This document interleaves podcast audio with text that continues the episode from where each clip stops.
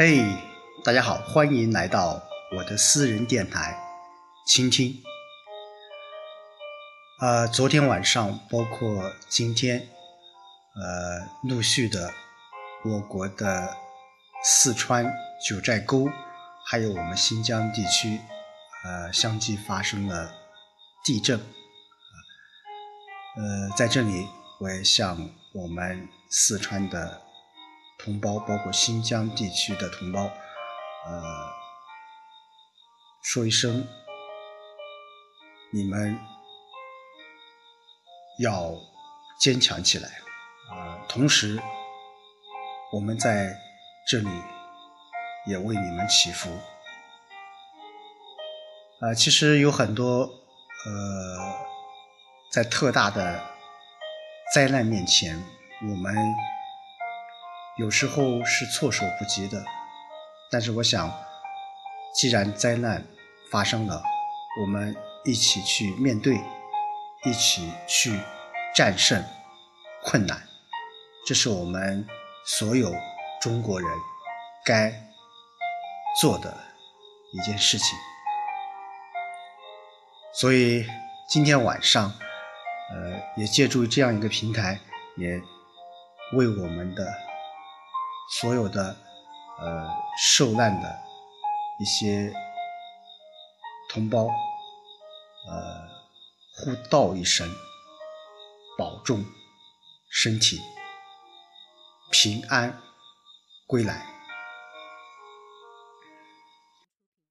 好，今天晚上和大家一起来分享一篇文章，啊，就是。二零一六年十月，斯坦福大学发布了二零二五年的计划，其中他提出来了一个重要的教育改革理念，被称为叫“开环计划”。那么这项计划呢，呃，可以说创新性的解除了入学年龄的限制啊，未满十七岁的天才少年、进入职场的中年人以及退休后的老人都可以学。那么开环计划的另外一个。鲜明的特色是延长了学习的时间，由以往连续四年延长到一生中任意加起来的六年，并且可以自由的安排时间。那么斯坦福大学认为啊，开环大学将具备以下几个优势：第一个，让学生在一生中都充满学习机会；第二个，学习进行到一定阶段以后，可以回归社会，从实践中汲取知识。第三个，在社会中遇到难题后，可以回到校园重新充电和寻找答案。第四个，不同年龄和阅历的学生在一起学习生活，有利于建立更加立体和有效的社交网络。那么，斯坦福大学为什么会提出开环计划呢？这是因为在美国啊，终身学习的理念已经深入人心。那么，根据斯坦福大学研究啊，仅有四分之一的学生毕业后从事的工作与大学专业直接相关，同时有四分之一的毕业生没有选择对职业，还有四分之一的学生的专业不能与新型的行业类型对应起来。而在开环计划中，高等教育对每一个人一生的意义都将发生重大的变革。大学将更注重对于学生职业生涯的塑造和培养，学习再也不是一次性的知识汲取，而成为每个人需要终身认真对待的重要技能。那么问题来了，什么是终身学习呢？那么终身学习是指持续的、自愿的和自我激励式的学习。终身学习不仅发生在童年时期或者教室中。而是贯穿人的一生，可以发生在任何时间、任何场合、任何条件下。学习的目的可以是为了个人发展，也可以是为了职业的需要。在过去的五十年里，持续的科学和技术革新已经深刻影响了人们对学习的理解。学习可以包括正式的学习、非正式的学习或者自发式学习，并且加拿大教育家艾伦塔夫提出。差不多百分之七十的学习应该由人们自发完成。第二，美国终身学习的现状。那么，二零一六年，美国知名调查机构皮尤研究中心发表了一组调查数据，这组数据有以下三个发现：一，百分之七十四的美国人认为自己是终身学习者；二，百分之七十四的成年人是个人学习者。也就是说，在过去的十二个月里，他们至少参加了一项活动来增加自己的知识，提高自己的能力。这些活动包括阅读、上课以及参加和学习有关的会议或活动。第三，正在工作的人群中有百分之六十三的人是职业学习者。也就是说，在过去的十二个月里，他们参加课程或者培训来提升工作技能。另外一个虽然有趣但很好理解的现象是。在美国，受教育程度越高、收入越高的群体越愿意参与终身学习。那么，百分之八十七的个人学习者和百分之七十二的职业学习者都受过大学以上的教育。百分之八十三的个人学习者和百分之六十九的职业学习者家庭年收入超过七万五千美元。此外，将自己定义为终身学习者的人更愿意参与终身学习。那么我在硅谷的所见所闻也证实了数据的科学性。在硅谷，很多高科技公司甚至不惜为工程师报价昂贵的学费，让他们随时去斯坦福这样的知名学府充电。又比如亚马逊公司的职业选择项目，鼓励员工不断学习新知识，为满足未来的职务需要做好准备。那第三，为什么我们要重视终身学习？一，几乎所有的成功者都是出色的终身学习者。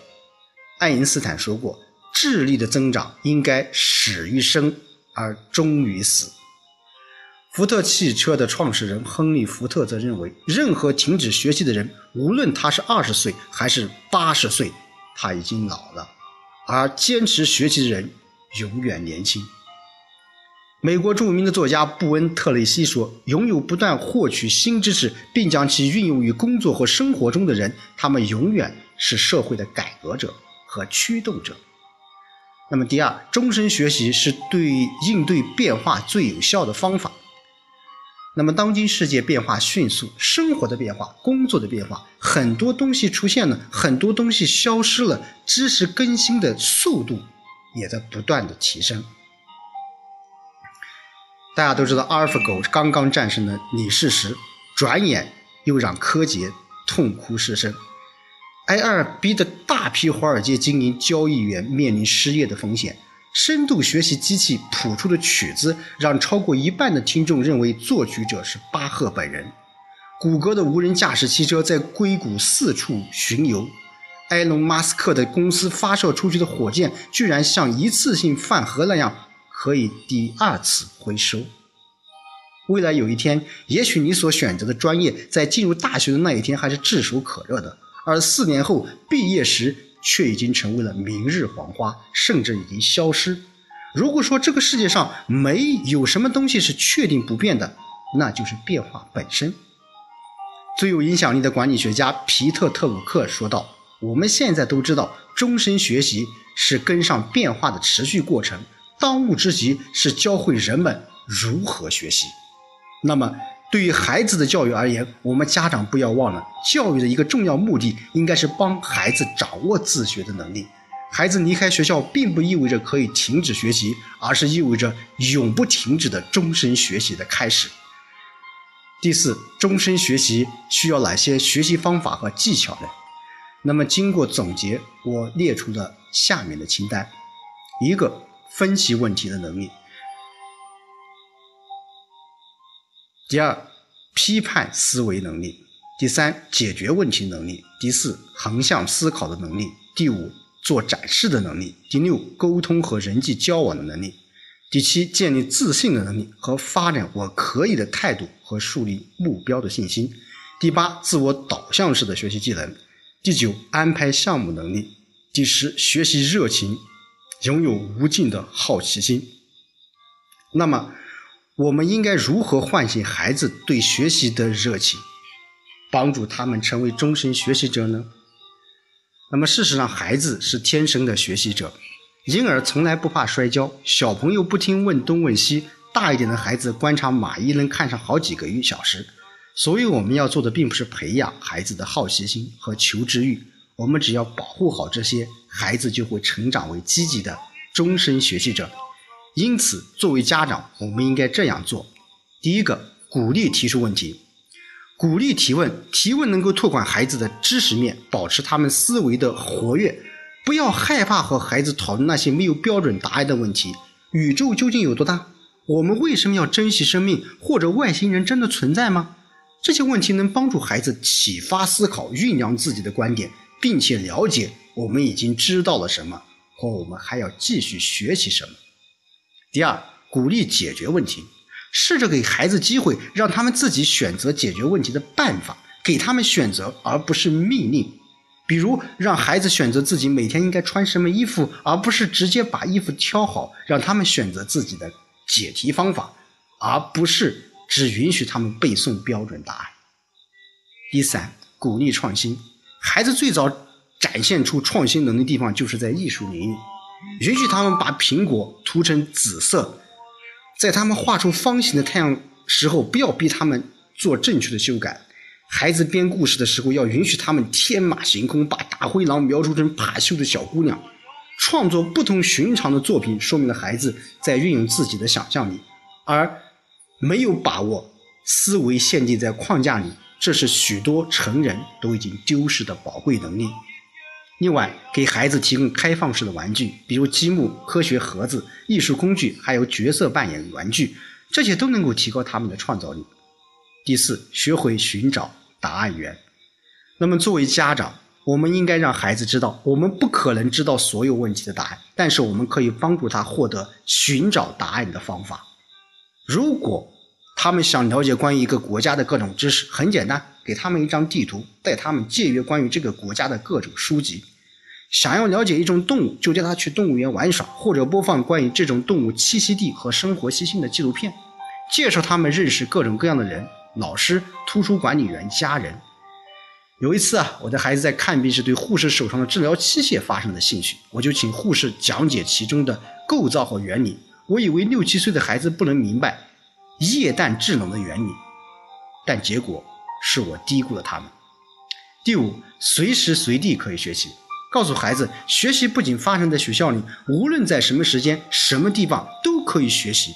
告诉他们，人在生命的整个过程中都在学习，即使变成了大人，也要不断的学习，学习培养新的习惯、新的爱好，学会做新菜，学会使用新的家电设备。只有不断学习，才能让生活变得更有意思。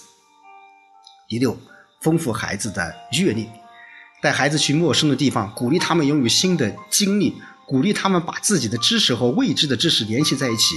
一个只踢过足球的孩子无法知道不同的运动拥有不同的规则；一个没出过远门的孩子难以理解世界有多么不同。第七，别打击孩子的热情。如果孩子疯狂迷恋某些东西，石头、贝壳或恐龙，不要打击他们的积极性。第八，丰富孩子的词汇。当孩子探索新的领域和知识的时候，你可以经常和孩子分享新的词汇和术语。家长要求孩子掌握高难度术语的能力，比如在参观博物馆，给他们讲解什么是雕塑，什么是艺术家；去动物园的时候，告诉孩子什么是脊椎动物；去植物园的时候，告诉孩子什么是真菌，什么是裸子植物。第九，重要的点，家长自己要坚持学习。美国儿童咨询师苏珊·斯蒂夫曼建议，要想让孩子坚持学习，家长首先要借自己坚持学习。如果孩子看到父母有自己的家庭作业和研究工作，这比他们讲什么大道理都有用。如果你整晚整晚的坐在电视机前面，你又拿什么去说服孩子认真对待自己的作业呢？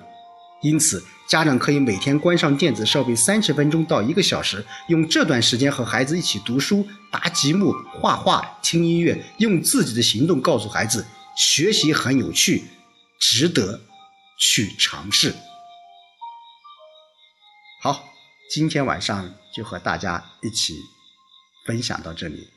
呃，今天晚上主要和大家呃啰里吧嗦的分享了美国的教育的一个非常重要的现状，也就是啊我们所说的终身学习啊开环计划。那么希望给大家能够有一点感触吧。好，下周见。